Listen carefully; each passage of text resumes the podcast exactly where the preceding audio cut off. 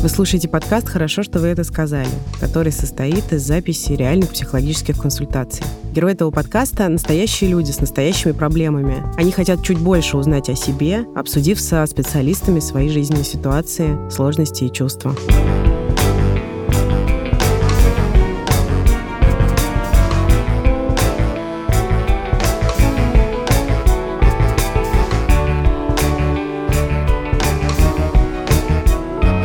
Втором сезоне мы исследуем подходы, течения и методики современной психологии. Этот подкаст мы делаем в студии «Либо-либо». Меня зовут Ксения Красильникова. Я такая, угу, так, значит, у нас есть секс, значит, все хорошо.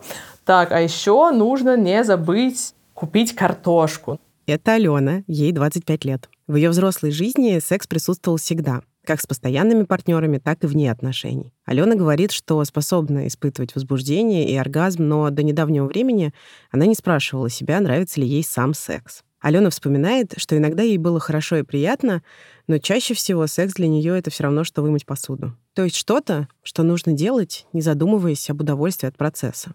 С другой стороны, когда секса нет, у Алены появляется ощущение, будто с ней что-то не так, и она упускает важное. Недавно Алена начала анализировать свои чувства и пришла к выводу, что секс — это прежде всего внешнее подтверждение того, что она классная. В то же время Алена говорит, что продолжать вести себя как раньше она не может, потому что это насилие над собой. Алена ходит на терапию, но секс со своим терапевтом она еще не обсуждала. И к нам она пришла потому, что надеется чуть больше узнать о себе и своих отношениях с сексом и внести мысли, которые можно будет обдумать потом. И вот если немножко подсобрать эту модель, получается, что в ней есть такая ориентация вовне, на другого человека, на реакции партнера больше, чем на себя. А, есть некоторые критерии успешности, даже так. Потом следование некоторым нормам. Это Вика Гарифулина. Она психолог и нарративный практик. Как специалист она помогает людям находить и создавать подходящие им способы жить. Вика старается поддерживать в своих клиентах возможность быть разными. Она говорит, что ей важно быть внимательной к тому, что может мешать свободе и разнообразию. Это, например, власть с ее механизмами, а еще культура и социальный контекст, которые создают нормирующие предписания и заставляют действовать определенным образом. В работе Вику больше всего радуют моменты, когда человек начинает видеть и признавать в себе удивительные черты, помогающие справляться с трудностями. Мои последние отношения были не моногамные. Мы изначально договорились с партнером, что мы в теории можем там встречаться с другими людьми параллельно, заниматься с ними сексом. Мне с этим абсолютно ок. Единственное, что у нас как-то с самого начала не задалось сексом, нам почему-то обоим было не очень комфортно. Угу. Это не проходило со временем, как это обычно бывает. И в какой-то момент он просто предложил, слушай, а давай мы вообще не будем заниматься угу. сексом. И я согласилась, потому что это звучало клево. Ну, то есть не то, чтобы мне на самом деле, прям так, прислушавшись к себе, очень хотелось это делать. И я, значит, обрадовалась и такая, да, круто, мы можем просто обниматься, целоваться, значит, делать все то же самое, что делали до этого. Ну, как бы вот, я пошла, значит, дальше жить свою жизнь, и через неделю я поняла, что что-то не так. Потому что понимание, наверное, того, что мы не будем заниматься сексом, хотя вот мы сейчас лежим и обнимаемся, и все круто, оно какой-то негатив, в общем, вселяло, потому что я начала думать, а может быть, что-то со мной не так? Почему он так... Ну, то есть у меня не было ревности кому-то конкретному извне, идея того, что не моногамные отношения — это нормально, она как раз исходит из того, что мне очень нравится идея исключительности одного человека mm-hmm. и того, что ты вот там своего партнера наделяешь всеми вот этими уникальными чертами, потому что, ну, мне кажется, что как ты можешь общаться с другими людьми, там, например, со своими друзьями, родителями и так далее, так ты можешь и ну, в какой-то другой модели отношений существовать. И тут я поняла, что недовольство собой по отношению к себе же, mm-hmm. вот, как, какой я могу быть. И вот это вот моя проблема с тем, что я хочу быть классной со всех сторон, mm-hmm. и чтобы все думали, что я классная вот в этом, в этом, и в этом. И секс как будто бы такая очень важная часть всего этого, и это, ну, не знаю, такая общая классность тебя как партнера. Я прям расстроилась и как-то очень обиделась, но не понимая, на что конкретно я обиделась и на кого. Вот, я что-то даже расплакалась, когда была одна. На всякий случай еще так вот объясню, чтобы было понятно, почему я расстроилась, потому что, с одной стороны, я действительно не хотела заниматься сексом, либо хотела это делать гораздо реже, там, да, чем другой человек, но скорее нет, я готова была бы жить без этого, потому что мне ок. И с другой стороны, я понимала, что есть вот какой-то такой, ну, уровень нормы, И у меня внутри был диссонанс между одним и другим, и непонятное расстройство. И в результате я поняла, что да, действительно, ну, очень часто, опять же, не всегда, потому что мне может быть как бы классно заниматься сексом, но в большом количестве ситуаций это про ну, ориентацию вовне и про то, чтобы делать это для другого человека. И с другой стороны, вот это понимание того, что это все не для меня, а для кого-то другого. И в результате я такая сейчас нахожусь в точке, в которой и не заниматься сексом мне, ну, как бы не нравится, потому что я чувствую себя как-то не так. И теперь я более осознанно понимаю, что в большей части ситуации это было бы, ну, таким немного насилием над собой. Я пытаюсь разобраться, что с этим делать, что еще такого надумать, чтобы чувствовать себя более комфортно, вот. А вот ты сказала, что как будто бы есть какой-то уровень нормы, до которого, если не заниматься сексом, то ты не дотягиваешь и начинаешь чувствовать себя какой-то не такой, или что как будто бы что-то не так. А как тебе кажется, как можно сформулировать эту норму, как она звучит? Я не уверена, что прям могу ее сформулировать. Мне кажется, что она может варьироваться в зависимости от э, того, как она выглядит, как она сформулирована у партнера потому что обычно второму человеку как бы секс нужен больше, чем мне. Хотя бывает такое, что и нет. Мне кажется, что вот какую-то конкретную норму очень сложно выделить. Как-то вроде все сходятся на том, что у всех просто разная либидо. Это какая-то уже более индивидуальная история, но так или иначе, мне кажется, что норма подразумевает наличие секса какого-то регулярного. Вопрос, насколько регулярного, непонятно. Типа раз в день или раз в неделю или раз в месяц, ну, в общем, какое-то количество, но так или иначе оно в отношениях есть. Вот. И получается, что эта норма еще задает такие условия, что это ориентация на другого человека больше, чем на себя и на свои желания. И это такое подтверждение какой-то своей классности, своих черт. Интересно, кстати говоря, каких еще и что значит эта классность. Ну да, вот про подтверждение, про классность я попробую сформулировать. Я встречаю вот эту ориентацию вовне и у своих партнеров, и там у своих друзей, с которыми мы обсуждаем эту тему. Когда я спрашивала у своих партнеров, да, там про предыдущий секс, про какие-то отношения, что они всегда, ну, почти что всегда говорили, что все их предыдущие девушки обязательно, значит, могли испытывать оргазм. Но при этом, когда я там разговаривала со своими подругами, большее количество из них говорили, что там типа либо не всегда, либо вообще как бы нет. И вот у меня это как-то не сходилось, а потом у меня сошлось, потому что я решила спросить у своих э, там знакомых, э, подруг и так далее, имитировали ли они когда-то оргазм. И большая часть из них сказали, что да. И я такая, вау, что, зачем, погодите. Вот, и оказалось, что это, ну, всегда история про то, что там, поддержать партнера, чтобы он чувствовал себя лучше, чтобы он, ну, там, у меня это бывает не каждый раз, я решила при первом сексе, например, так сделать, чтобы он чувствовал себя комфортней, да, потому что я понимаю, что он там тоже может стесняться и так далее. Ну, а кто-то так делал просто постоянно, и вот это какая-то вообще тогда странная круговерть, возвращаясь к самому вопросу, к началу истории, что оба человека так делают, и очень сложно, мне кажется, вот эту историю осознать, потому что, ну, там, за какое-то количество лет ты настолько к этому привыкаешь, я реально не задумывалась о том, что мне не нравится секс, хотя я довольно, ну, осознанная в плане, там, я стараюсь фиксировать, что я делаю, зачем, ну, вот в последний год этого больше, потому что я такая, вау, есть терапия, ага. можно походить на нее и разобраться еще, и вот тут, мне кажется, основная такая история, почему я захотела, например, рассказать об этом в подкасте. Я надеюсь, вышло не очень путано. Потому что мне кажется, что круто ну, вообще еще остановиться и подумать, что мы транслируем в секс, какие желания, какие запросы, про другого ли они вообще человека, или, может быть, про себя, как у меня. Вот. А про классность мне очень сложно сформулировать, как она конкретно должна выглядеть. Мне кажется, что единственный критерий — это то, какую эмоциональную реакцию я получаю от другого человека. Ты знаешь, я тебя сейчас слушала, и такое ощущение, что вот разные части истории складываются в какую-то модель о том, каким должен быть секс или каким он чаще всего бывает, каких-то идеях о нем. И вот если немножко подсобрать эту модель, Получается, что в ней есть такая ориентация вовне, на другого человека, на реакции партнера больше, чем на себя.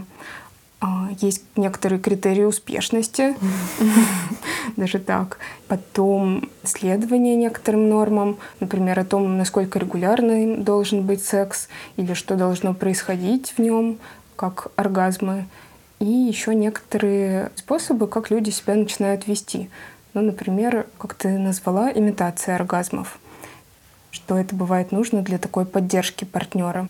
Если смотреть на эту модель, что важное в ней нарушается, чему это не дает быть, а что остается каким-то менее заметным, существующим. Ну, мне кажется, что сами эмоции, переживания, чувства людей, которые участвуют в процессе. Ага. А, например? Ну, в целом, даже ощущение физического удовольствия там или какого-то, не знаю, ну не ментального, а, как сказать, эмоционального скорее от э, взаимодействия с партнером, если это человек, который там тебе нравится, которого ты любишь, может быть. А я вот еще разговаривала с подругой на эту тему, и она как-то объяснила эту модель, и я поняла, что на самом деле она у меня очень сильно схожая.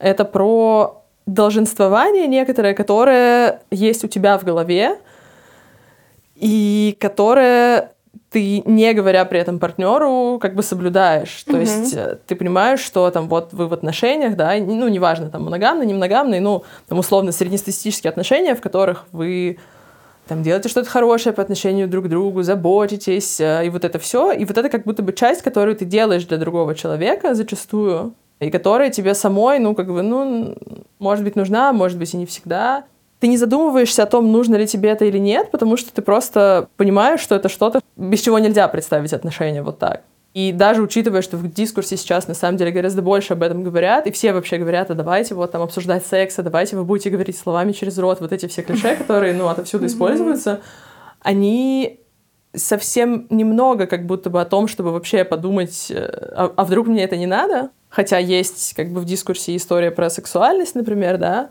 но мне кажется, что зачастую это не про сексуальность, а про ну вот какое-то непонимание своих желаний и привычку не слушать себя.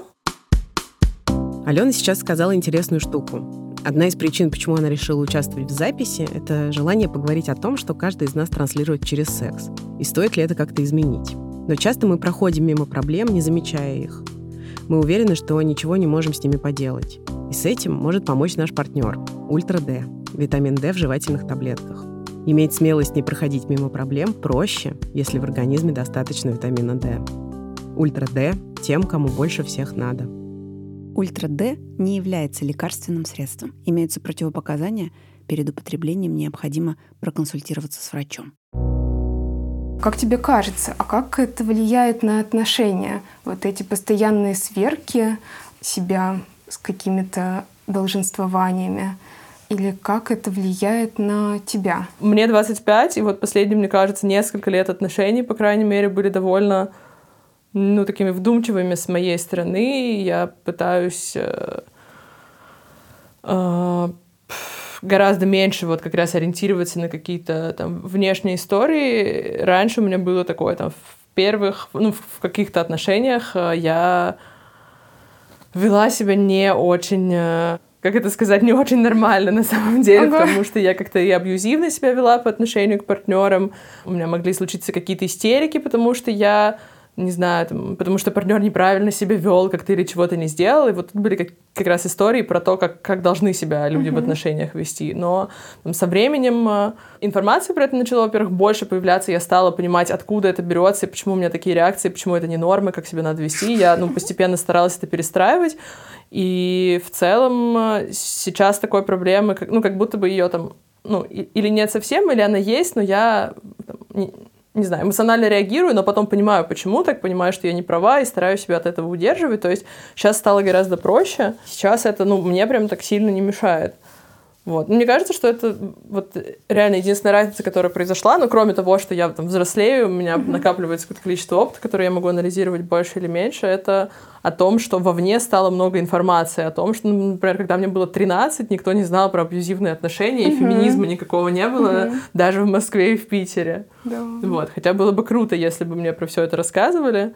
Вот. И потом, когда я стала читать об этом, узнавать какие-то модели, которые я сама перенимаю, стало гораздо проще с ними работать, их отделять от э, там, своих каких-то желаний. Угу. С этим как-то лучше. А почему-то вот э, в сторону секса это, ну, для меня, по крайней мере, как-то хуже экстраполируется вот на ту часть жизни. Угу. А, кстати, есть ли у тебя сейчас идеи, почему с сексом получается такая отдельная история, и туда это хуже распространяется? Какие а, есть ну, особенности? Да, честно говоря, мне кажется, что это такой гигантский обман, когда все такие, давайте, мы такие все открытые, мы будем обсуждать секс, и вот у нас есть 10 подкастов, и еще советы в журнале, обязательно обсуждайте со своим партнером секс, и вы такие, хм, мы должны обязательно его обсудить, но почему-то нет каких-то ну, я не знаю, точно непонятно все равно, как это делать, и все еще остается вот это разделение на каких-то людей из интернета, да, которые там что-то делают, и конкретных вас, как будто разница тут большая. И если обсуждать отношения и в публичном дискурсе, и со своими друзьями и так далее, более нормально, потому что это менее такой, ну, личный процесс, да, чем секс, то как будто бы мы просто не знаю, ну, все еще остается ощущение стыда по отношению к там, процессу секса, к его обсуждению и так далее. Наверное, это как бы очевидная идея, но там люди как бы голые, да, а нагота у нас очень я забыла слово такое красивое, сакрализировано. Есть сакрализация, да, голого тела и всего вот этого. То есть там очень непонятные какие-то эмоции в контексте этого процесса. То есть стыд, да, какой-то, потому что ты голый, плюс какой-то элемент секретности, да, плюс еще вот эти все истории про там девственность, чистоту, и вот это все, которое есть там в патриархальных обществах, и какая бы я там, не, ну, конкретная я, да, не была классная прогрессивная феминистка, все равно я живу в обществе, в котором большинство людей скорее не придерживаются этих идей, и то, что они говорят и делают, и ну, они создают информационное поле, в котором я существую, и так или иначе воспринимаю, что такое норма, а что такое нет, да, mm-hmm. даже если я не делаю этого осознанно. Типа мой мозг все равно такой, я запишу все, что здесь происходит, вот, и потом сделаю так, чтобы ты загонялась. Сейчас разговор как будто свернул в сторону. Вика предлагает Алене поговорить об отношениях, потому что прозвучала нормативная идея о том, каким должен быть секс. То, что произойдет с их беседой сейчас, в нарративной практике называется деконструкцией. Это когда специалист приглашает поисследовать норматив или предписание. Такой процесс помогает увидеть, что предписание — это не истинное знание, а сконструированная идея. Нарративная практика утверждает, с человеком все в порядке, а его проблемы существуют отдельно, вовне. И заданный Викой вопрос об отношениях помогает рассмотреть себя как человека, который постоянно находится в связях с другими людьми и формируется в этих взаимодействиях. Возможно, сейчас окажется, что представление Алены о том, каким должен быть секс, это далеко не только про секс. Правильно я понимаю, что реакция партнера становится критерием успешности, но сейчас ты сомневаешься в том, насколько тебе это подходит. Ну, то есть это как будто бы то, как сложилось, как это работает. Да. Но сейчас ты начинаешь движение в какую-то другую сторону. Да, я mm-hmm. начинаю движение в другую сторону, в ориентацию на внутреннее. Ну, мне кажется, что на самом деле нормально. Это, ну, бывают вещи, с которыми ориентация на внешнее клево работает. Действительно, ситуации, в которых тебе нужно там круто выступить, э, кого-то, не знаю, удивить, показать всем, какая ты умная, что-то такое. Mm-hmm. Ну, вряд ли будет классный секс или что-либо другое, если мне супер понравится то, что происходит, а партнеру будет очень плохо. Mm-hmm. Это не то, чего я хотела бы. И тут я выбираю, да, не между тем, чтобы ориентироваться только на себя и только на него. Я скорее хочу ориентироваться на себя в большей степени но и следить, насколько ему ок с этим. Вот. Просто до этого я как будто была вообще выброшена из контекста сравнения того, что происходит, понимания и так далее. То есть для меня там, мое удовольствие на самом деле не было критерием вообще ничего. Да, ну вот это звучит не как про исключение ориентации на что-то, а про такое расширение диапазона, что можно ориентироваться на внешнее, на внутреннее, на то и на другое, и как-то развивать это умение. Угу эти навыки. Абсолютно. Что для тебя значит ориентация на внутреннее, на себя? Может быть, были какие-то моменты, когда это ощущалось или о чем ты говоришь, что ты имеешь в виду под этими словами? Да, я могу попробовать. Э, это просто история, с которой я хожу сейчас на терапию, потому что я пришла там с определенным запросом, что вот э, я там что-то делаю, что я хочу не делать, или я хочу там что-то изменить, или вот у меня проблемы вот здесь. И в результате очень быстро, кстати, мы с терапевтом пришли к тому, что я очень хорошо умею поставить какую-то цель, и я очень хорошо могу делать какие-то действия. Типа я такая, так, Мгм. мне нужно, я не знаю, там, поступить вот в магистратуру на условного ветеринара, потому что я вдруг осознала там, что я хочу лечить животных. Ну, пред- предположим, это не настоящая ситуация. А потом я переключилась на действия и такая, «Мгм, чтобы там поступить в магистратуру, нужно выбрать там сколько-то университетов, сравнить программы, а, сделать вот это, это и это. И я очень быстро перестаю вообще смотреть, а нравится ли мне в процессе то, что происходит, а не передумала ли я. Почему-то мне казалось, что так правильно, что я, значит, такая поставила цель, иду к цели. А на самом деле это вообще какая-то фигня, потому что посреди дороги передумать это нормально. И не знаю, прислушиваться к ощущениям это нормально. Как будто бы я себе раньше, ну не то чтобы запрещала, я просто не прислушивалась к ощущениям, потому что у меня были дела поважнее. Типа у меня есть вот пять дел в списке дел, которые нужно выполнить. И на самом деле от там, трех дел из этих пяти вообще можно было бы отказаться, но и, ну и как раз и вот тут я не прислушиваюсь к себе. Вообще, мне кажется, это какая-то история. Всем с детства как будто бы говорили о том, что что-то бросать — это плохо. И не заканчивать это плохо, и вообще заниматься какими-то вещами просто ради того, чтобы заниматься какими-то вещами, это, ну, как-то непонятно, да, потому что ты не получаешь фактических результатов того, что ты в этом успешный. И вот тут опять успешность такая в Ого. кавычках появляется, в которой тебе нужны какие-то вот подтверждения, типа медали, награды, э, там что-то. И вот э, я, наверное, тоже очень сильно э, была движима этой установкой. Я сейчас учусь делать что-то, от чего мне классно в процессе, не ругать себя за то, что я это бросила, потому что я была тем ребенком, который вот сходил на 10 кружков, и ему очень быстро стало скучно. Еще бывает такое, что я такая, так, хочу там вот заниматься этим, этим и этим, и пока я занимаюсь первым, я думаю, «Мгм, нужно еще держать в голове второе и третье. И вот, ну, как раз вот в эти все истории секс тоже хорошо вписывается, то есть я такая, «Мгм, так, значит, у нас есть секс, значит, все хорошо, так, а еще нужно не забыть э, там купить картошку, ну вот что-нибудь такое.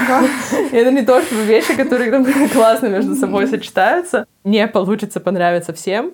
Вот, поэтому как будто бы проще и логичнее выработать внутреннюю шкалу и понять, где у тебя вообще стоит ноль, где единица в плюс, где единица в минус, для того, чтобы не было постоянных раздумий по поводу, ну и непонимания, да, потому что я вот сейчас столкнулась с тем, что я не всегда могу вообще идентифицировать и отделить эмоции. Когда я думаю, нравится ли мне или не нравится что-то, что происходит, или что- что-то, что я делаю, я не могу однозначно ответить. Потому что я привыкла не в каких-то эмоциях и в ощущениях э, оценивать результат, да, а в каких-то вот, ну, чекпоинтах, опять же. В этом описании, что значит ориентироваться на внутреннее? Ты тоже рассказала а, разные моменты, как это можно делать. Замечать, нравится ли процесс, прислушиваться к ощущениям, иметь возможность от чего-то отказаться, может быть, передумать. И еще вот как-то звучит, что ориентация на эмоции и ощущения — это как будто бы что-то особенное. И очень интересно, а как ты это делаешь? Может быть, ты вспомнишь какой-то момент, когда как раз получилось заметить, что ты чувствуешь, какие у тебя эмоции, и действовать в соответствии с этим. Может быть, это было в историях про секс, может быть, в каких-то других историях. В историях про секс нет, пока не было. Я пока больше думаю про происходящее и не, не предпринимаю каких-то действий, не договорилась с собой еще. А вообще я просто типа усилием воли стараюсь это сделать. э, И но из упражнений, которые я делала вот недавно тоже с подачи своего терапевта, я просто какие-то рандомные вещи или действия или явления представляла и пыталась понять, что я чувствую в отношении вот этого явления или вещи. И если мне это нравилось, то я пыталась выделить какие-то, ну, я не знаю, ассоциации, да, и ч- через них э, осознать, почему, ну, там, условный предмет, да, вот я такая смотрю на бутылку воды и такая думаю, «Хм, она мне скорее нравится или скорее нет? И такая, «Хм, наверное, она мне скорее нравится, она круто выглядит, она прозрачная, через нее преломляется свет, это красиво. Вот насколько это важно, да, потому что кому-то же важно, как выглядят вещи, а кому-то нет. И Я понимаю, что мне это важно, и чтобы чувствовать себя лучше, мне нужно больше сосредоточиться в определенный момент времени, да, на каких-то вот таких вещах, с которыми я знаю, что это принесет мне удовольствие. Это может казаться очевидным на самом деле. Если так со стороны послушать этот разговор, наверное, я пришла и такая прям супер очевидные вещи говорю. Mm-hmm. Такая, ребят, делайте, пожалуйста, то, что вам нравится, а то, что вам не нравится, не делайте. Mm-hmm. Тут на самом деле для меня это сложно, потому что ну, там есть какой-то набор вещей, которые мне как бы нравятся, условно.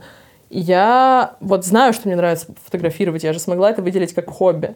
Но при этом а, я думаю, хм, а еще мне нравится, чтобы не знаю, там нравится обсуждать с кем-то книжки, надо что-нибудь еще почитать или там поделать или что такое. И вот это э, я, я делаю, чтобы получить внешнее подтверждение, да, потому что не получаю от этого удовольствия сколько, сколько могла бы получить, делая что-то, создавая что-то, или просто смотря там, да, uh-huh. сходив в музей, условно, или посмотрев там красивый фильм, или просто два часа смотреть какие-нибудь фотографии фотографов в интернете. И вот тут количество времени, которое у меня есть свободное, да, оно конечное, и мне нужно выбрать одно или другое. И если раньше я не понимала, как одно и другое взвешивать, то тут я скорее выберу там, второе, ориентацию только на себя, да, потому что ну и плюс к этому еще я буду в процессе участвовать. И вот, ну сейчас одна из вещей, которые я делаю прям активно, я когда начинаю мыслями уплывать из процесса, uh-huh. там, из, из того же просмотра фотографий, я стараюсь отследить момент, в который я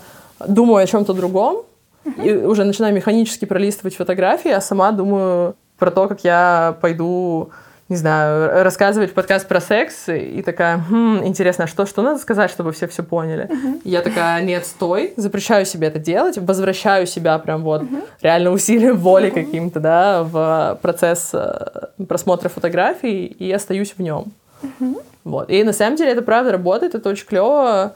И я думаю, что неважно, про какой конкретно процесс идет речь, вот это вот навык возвращения себя на место mm-hmm. и желание сказать себе «стой, потом об этом подумаешь», просто вот сейчас как бы займись тем, чем занимаешься, тогда получится круто, ты получишь удовольствие, про проблемы подумаешь потом. То есть вот этот навык возвращения себя в момент, на место, он является частью возможности прислушиваться к своим эмоциям, к своим ощущениям, какой-то такой составляющей.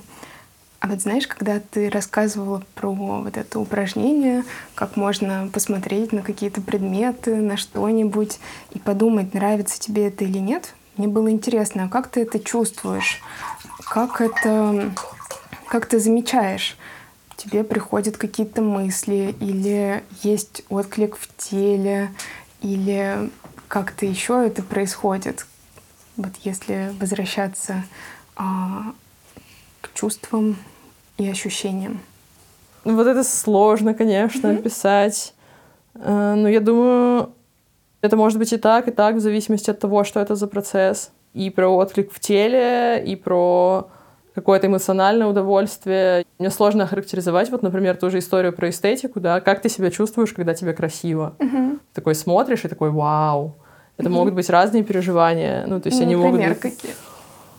О, ну я не знаю, они могут быть как сильные, хотя которые я... Там, хотя нет, наверное, тоже испытывал несколько раз в жизни, когда ты стоишь, я не знаю, где-нибудь в горах, mm-hmm. и хоба рассвет происходит, и там солнышко такое красивое по скалам поднимается вверх, и ты просто стоишь такая и думаешь...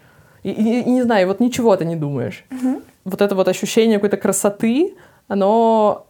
М- мне очень сложно его назвать какой-то конкретной эмоцией, mm-hmm ну, такой вот стандартный, на который мы привыкли что-то разделять, да, типа там радость или грусть, вот это все. Но это просто какое-то эмоциональное состояние подъема, оно очень приятное, очевидно, мое тело в ответ на это какие-то классные гормоны начинает производить, я не знаю точно какие.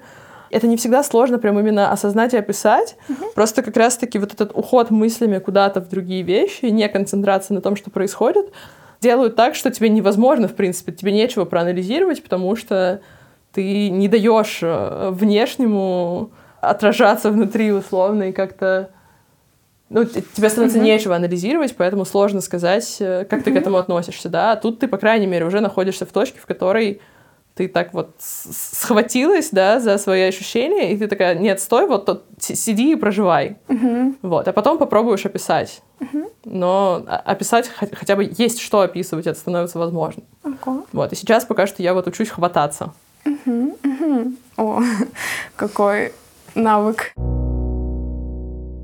Интересно, а что тебе хочется, чтобы произошло?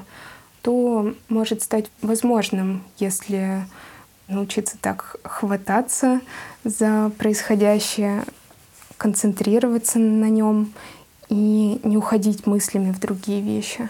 Это очень сильно влияет на качество жизни вообще, потому что какие бы классные дела я не напланировала себе, и как бы осознанно я не выбирала, чем конкретно заниматься, это даже может быть набор из разных действий, все из которых мне нравятся, uh-huh. ну или там действий, задач, процессов, когда я держу в голове все время все, что нужно сделать, и не даю себе это отпустить, то какие бы классные дела я не выбрала, я все время не, буду недополучать удовольствие от того, что я их делаю, uh-huh. из-за того, что ну, я вот как раз не, не даю себе получать удовольствие, я, наоборот, испытываю стресс от того, что я думаю, ага, uh-huh. то есть это, это может, э, не знаю, ну вот, если прям абсурдный пример привести, то я там условно напланировала себе, что я пойду делать массаж, кататься на коньках, а потом почитаю книгу, а еще не знаю, сделаю задание там на каком-нибудь курсе, который мне, в общем-то, нравится, да. И я такая иду на массаж, и вместо того, чтобы просто расслабиться и круто себя чувствовать, я лежу и такая, так, э, так, они опоздали, и, значит, я вот сейчас mm-hmm. позже вышла из дома, я же как опоздаю на массаж, если я опоздаю на массаж, то я, ой, ну там, на что-то из этого, да, то я там, просрочу дедлайн, и, ну и вот это вот э, круговерть, которая в голове начинает происходить, тебе как бы вроде как все еще приятно, что там ты лежишь на массаже, кто-то что-то делает, но ты гораздо больше могла бы получить в этой ситуации, просто расслабившись и оставаясь в ней, и все. Но это не только про это, на самом деле, еще я, к сожалению, очень часто сталкивалась с тем, как я сейчас понимаю, что я думала про то, что я классная, из-за того, что там кто-то говорит, что я классная. Ну, то есть это что не изнутри, ну, понятно, что полностью от этого ты никак не избавишься и будешь там ориентироваться на внешнее тоже, но вопрос, насколько сильно. Где вот эта граница, до которой я готова делать вещи, которые мне, может быть, не очень-то и нравятся самой, mm-hmm. или mm-hmm. даже неприятные, или мне сложные. Я испытываю какую-то негативную эмоцию из всего спектра, да, когда что-то делаю, но я все равно это делаю, потому что кто-то мне скажет, Алена, это было круто. Ого. И я такая, да, знаю, было отлично. А на самом деле не было отлично. Mm-hmm. Вот. И вот тут задача, опять же, соотносить и смотреть, э, что делать не нужно, даже если кто-то скажет, что это очень классно. Вот. А, ну, как бы понимать, что того не стоит, и на что нужно переключиться, и, может быть, количество действий, которые я совершаю, уменьшится, да, потому что, ну, в плане деятельности того, чтобы вот что-то делать, делать, делать, делать, у меня нет проблемы. Есть проблема в том, чтобы вообще осознавать, насколько оно было надо. Вот. И там пусть это будет список не из пяти дел, а из двух, а между ними я, не знаю, потуплю в интернете даже и не буду себя за это ругать. Интересно, а, а вспоминаешь ты какие-то моменты, когда ты отказывалась делать то, что тебе не нравится, хотя для кого-то это было таким подтверждением классности, или было вот это ощущение, что это надо делать. О да, я универ два раза бросала. Ух ты. Ну да.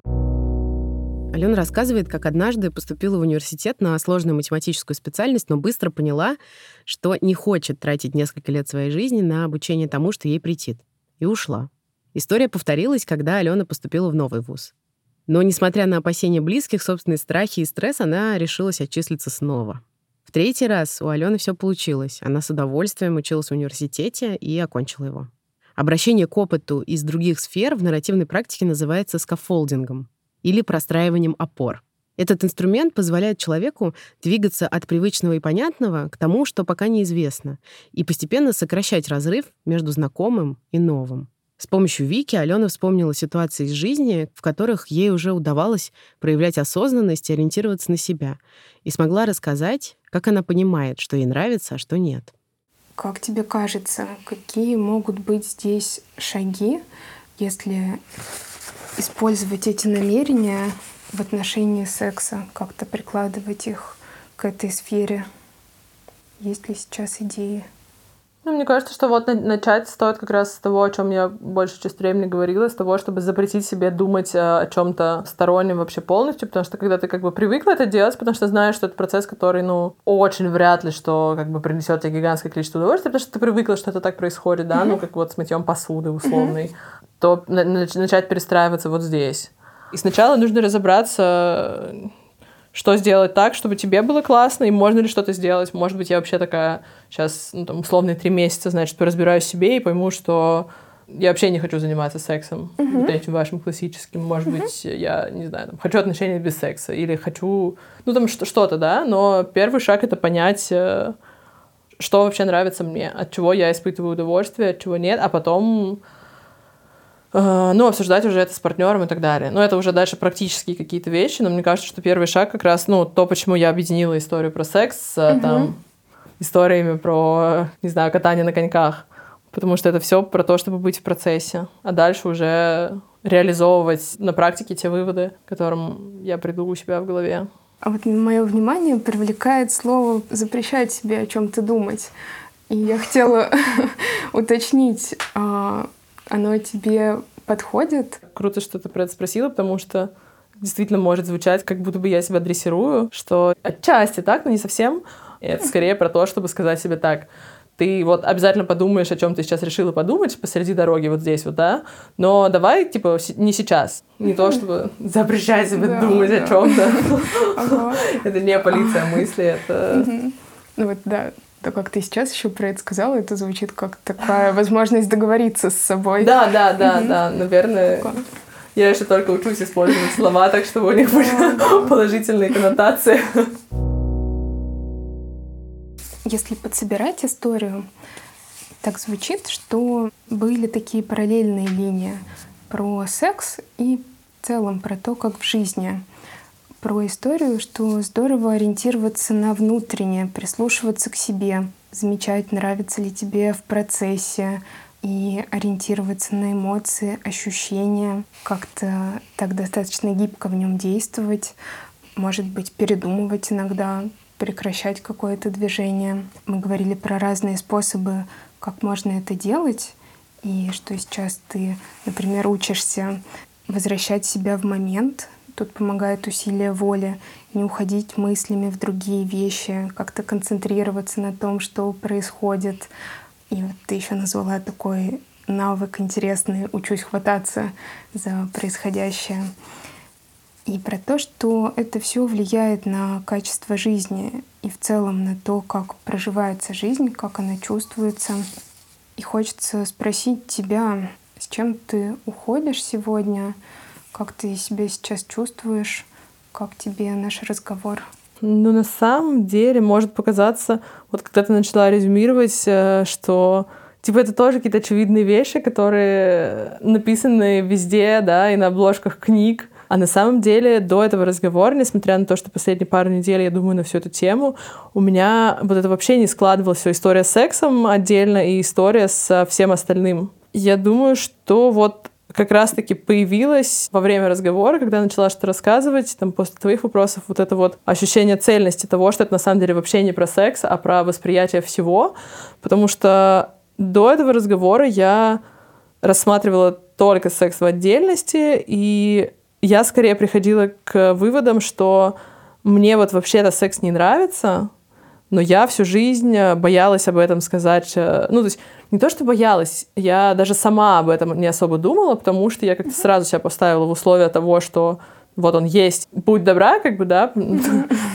пытайся там что-то почувствовать или не пытайся, в общем, э, делай вид, что все очень круто, и что на самом деле мне не нужен секс, скорее и вопрос только в том, э, что мне делать с ощущением того, что мне кажется, что со мной что-то не так, потому что все им занимаются.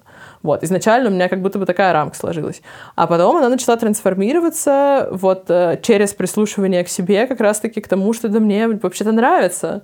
Просто я привыкла, что когда это какой-то процесс, в котором участвует другой человек, да, то я как-то меньше думаю об ориентации на себя, uh-huh. потому что в теории-то я могу думать о себе и могу получать удовольствие там условно сама с собой, и мне ок, и классно, и я знаю, как мне нравится и что. Просто когда в этой коммуникации появляется второй человек, то он забирает вот это вот внимание на себя. И вот тут, мне кажется, самое клевое и важное, что у меня так все сложилось в одно, что на самом деле это, это про мое неумение отдаваться моменту и вот это вот все.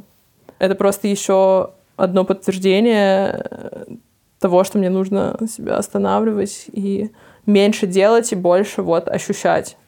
А тут это такое, типа, остановись и не то чтобы подумай перед тем, как бежать, а остановись и почувствуй, почувствуй. перед тем, как бежать, да. После встречи я попросила Вику рассказать о ее впечатлениях от консультации. Как психолог она отметила, что разговор получился скорее исследовательским, и в результате стала заметна важность ориентации на себя, а секс оказался лишь частью общей картины. Еще Вика отметила, что у Алены отступило чувство, будто с ней что-то не так.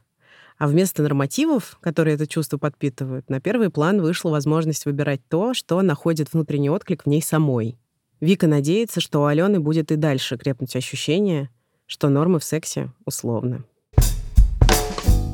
Это был подкаст «Хорошо, что вы это сказали». Мы сделали этот выпуск в студии подкастов «Либо-либо» вместе с продюсером и редактором Дашей Благовой и звукорежиссером Кирой Вайнштейн. Ставьте нам оценки, пишите отзывы и комментируйте наши посты в Инстаграме «Хорошо», нижнее подчеркивание «Сказали». Ссылка на него есть в описании этого эпизода. А новый герой и новая сессия будут здесь через неделю. Пока!